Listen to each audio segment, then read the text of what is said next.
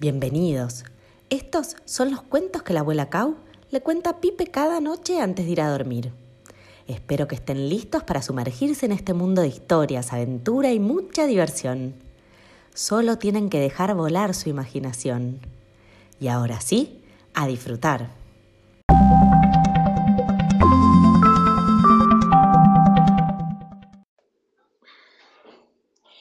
A la tarde siguiente, Pompón se sentía mucho mejor. Ya podía apoyar su patita y no le dolía tanto. Así que, cuando comenzaron a llegar todos, estaba listo para hacer algo con sus amigos. Paco, el oro médico, lo revisó y le dijo, Ojo al caminar, cuídate, no corras ni saltes, porque podés lastimarte otra vez. Armaron una ronda y Chulo propuso, ¿Por qué no cada uno dice qué le gustaría hacer y después votamos? Fus y Dolores querían investigar otros jardines.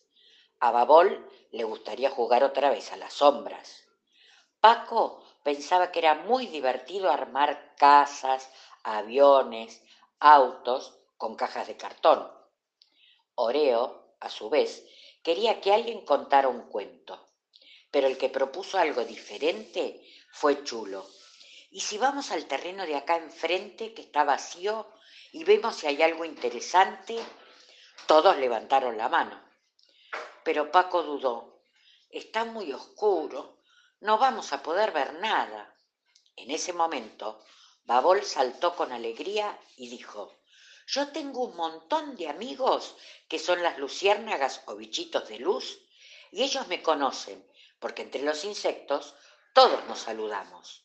¿Y si los llamo y les pido que sean por esta noche nuestras linternas insectos? ¡Yupi, yupi! ¡Sos un genio! ¡Vamos, vamos! ¡Llámalos! Babol comenzó a mover sus antenas a mucha velocidad y eso producía un ruidito suave, pero que parecía una sirena.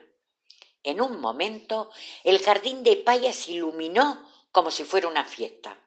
Cientos de bichitos de luz se acercaron hasta Babol.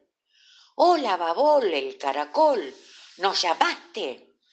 Cuando escucharon lo que iban a hacer los amigos, enseguida aceptaron y empezaron a pararse sobre el lomo de Fus y Dolores, sobre las colas de Chulo y Oreo.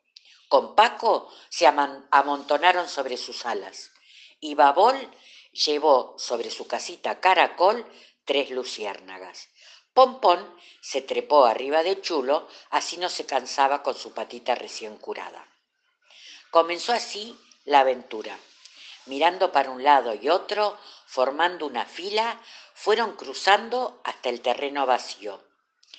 La luz que producían los bichitos iluminaba el camino y fueron inspeccionando a ver qué podían descubrir. De pronto, Paco, que no caminaba, sino que volaba bajito, vio unos pozos que parecían interesantes. Acá, amigos, vengan. Estoy viendo que esos pozos forman como unas cuevas. ¿Hasta dónde llegarán?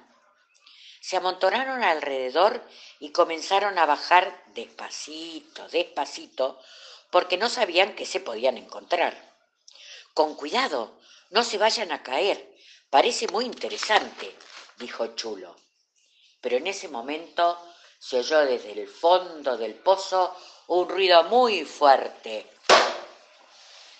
Todos se quedaron asustados, hasta las luciérnagas parecían estatuas. Silencio, silencio.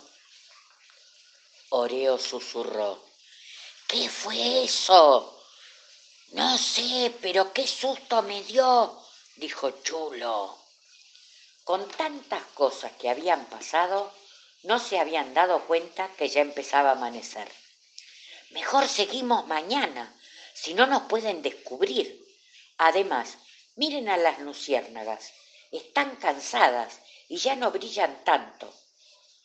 Todos se miraron y pensaron que Chulo tenía razón. Despacito, volvieron al jardín de Paya y se despidieron para seguir mañana con esta aventura misteriosa.